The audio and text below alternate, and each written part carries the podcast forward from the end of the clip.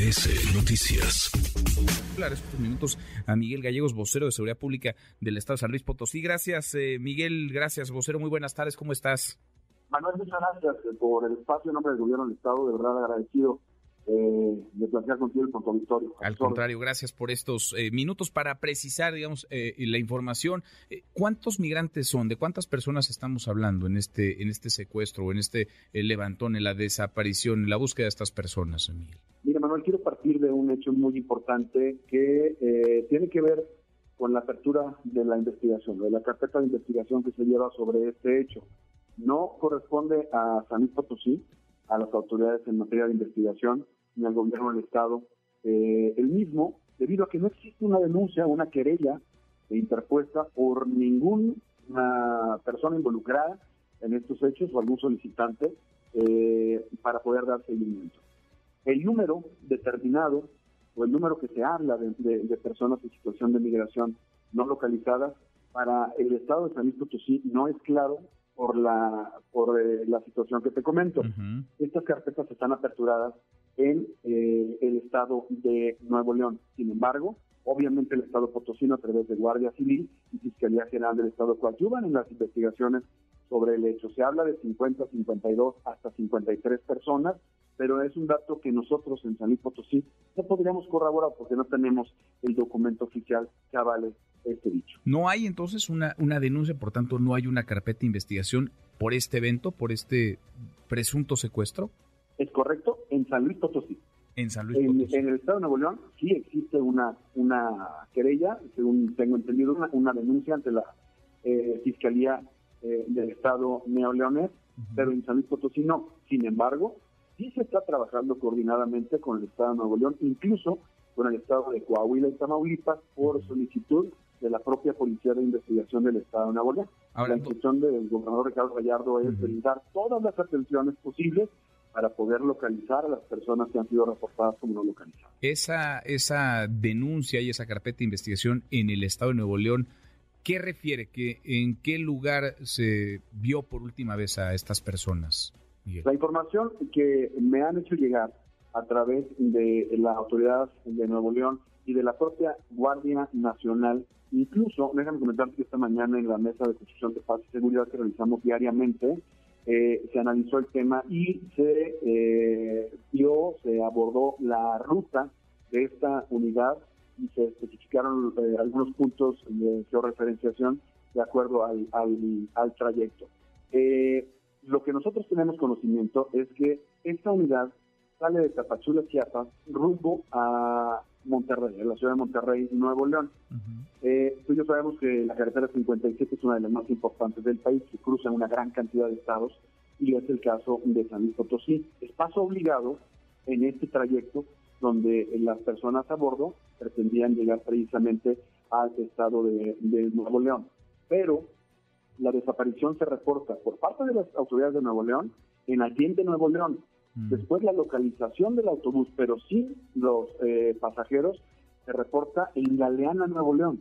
Y la localización de nueve personas que presumiblemente forman parte de este grupo, eh, que también presumiblemente escaparon de una casa de seguridad donde eh, permanecían plagiados, se da en una comunidad cercana a Doctor Arroyo, Nuevo León. Es decir, toda la escena se desarrolla en tierras neoleonesas todo en, Nuevo León. Cuando se habla entonces de, Matehuala, ¿de qué se está hablando, Miguel? Hay, bueno, obviamente esta unidad transita por la ciudad de Matehuala, San Luis Potosí, por lo que te comento, es un trayecto obligado para llegar a la ciudad de, Monterrey, Nuevo León. Pero no hay, no hay registro de que se cometiera algún delito ahí, de que se les privara de la libertad, de que eh, apareciera alguno de estas personas o el autobús o alguno de los autobuses. No hay registro en San Luis Potosí. Absolutamente no, y te lo digo con conocimiento de causa, hemos hecho un rastreo eh, y, hemos eh, también entrevistado y platicado con eh, personas de, este lugar, de, en varios en varios puntos y comercios, en, domicilios, para conocer cuál es la, la situación y el ambiente que priva y nadie da referencia de ello. Pero no solamente vamos en la investigación a pie tierra, o a través de vehículos, es decir, la investigación terrestre, sino que en este análisis de la geolocalización que te comento que se da esta mañana, se encuentra un punto donde el autobús sale presuntamente de la, eh, de la ruta original eh, en el estado de San Luis Potosí hacia el municipio de Cedral y hace una parada intermitente.